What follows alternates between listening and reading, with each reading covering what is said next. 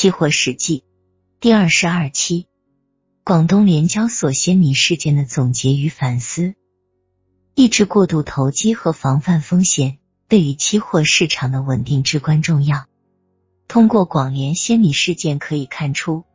当时我国期货市场中会员及经纪公司主体行为极不规范，除了存在大户垄断、操纵市场、联手交易、严重超仓、借仓。分仓等严重违规行为，还有透支交易、部分期货经纪公司重自营轻代理的问题。这些行为使广大投资者蒙受了巨大损失，严重扭曲了期市价格，限制了套保功能的发挥，加大了风险控制的难度，阻碍了期货市场的正常运行。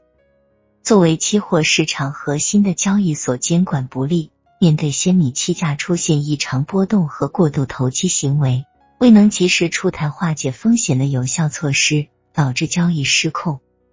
事件发生后，面对巨大的结算风险，只能采取单一的协议平仓手段，减少持仓，从而转嫁因交易所监管不力造成的风险，违背设立交易所的初衷和市场自由竞价的原则，对市场发展产生了一定的负面影响。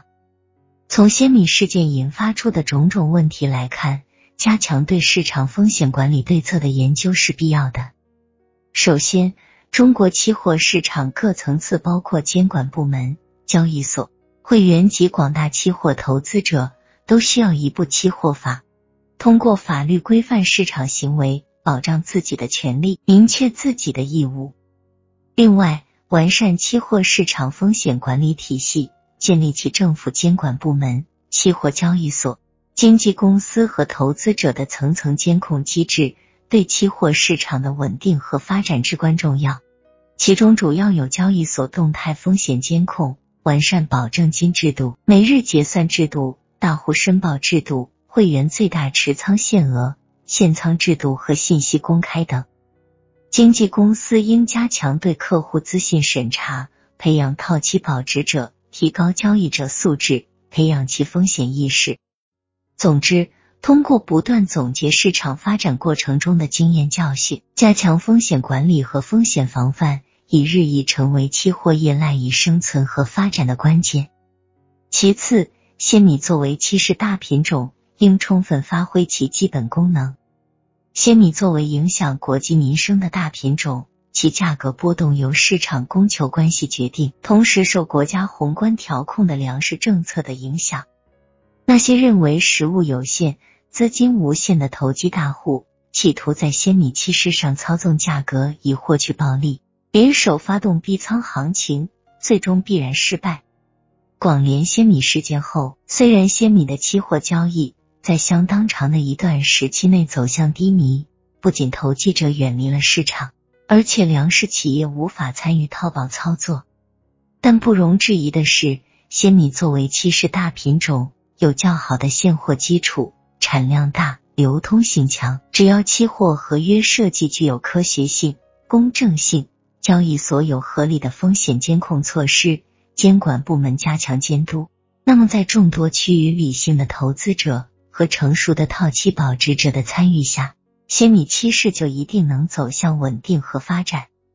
再有，从广联仙米事件可以看出，交易所启动和活跃一个期货品种，不能仅靠几个投机大户的资金炒作，应致力于期货市场的长远建设。曾几何时，市场上少数大户翻手为云，覆手为雨。针对一些期货品种合约设计上的疏漏，抓住某些交易所活跃市场的急迫心理，搞联手交易，为垄断市场价格进行逼仓，其违规行为损害了多数投资者的利益，扰乱了期货市场的正常秩序，带来极大的负面影响，使期货业内人士谈大户色变。这实际上与作为市场组织核心的交易所。开始时的思维与做法有关，一些交易所与期货经纪公司原来是想大户盼大户，大户来了又怕大户。为启动行情，交易所往往是请一些经纪商和投机商入市，以使成交量放大。但投机大户的运作常常缺少严格的约束力，致使期价异常波动。当期价偏离现货价过大时，会吸引现货保值商的进入，造成多空双方严重对峙局面。由于交易所出台的措施往往对一方有利，不能把握住均衡之势，这样就违背了公平、公正、公开的原则，打击了市场主体参与的信心，同时给各方面带来了消极的影响。实际上，期货交易所应从某一品种期货合约的科学性入手，完善交易规则、结算和交割制度，加强交割诸环节的管理，逐步建立起成熟的市场主体，致力于期市功能的发挥。如此才有利于整个期货市场的稳定与发展。还有，从事件发生的整个过程看，期货经纪业的风险管理与自律是决定自身兴衰成败的关键。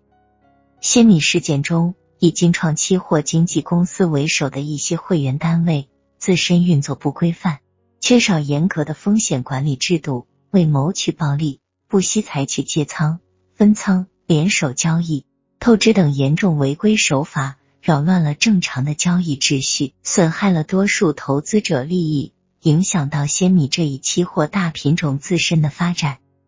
并且这一事件殃及到经纪公司本身。导致金创期货公司被证监会吊销经纪牌照，上海大陆期货公司等被广联所处以罚款等，直接影响了期货经纪公司的信誉。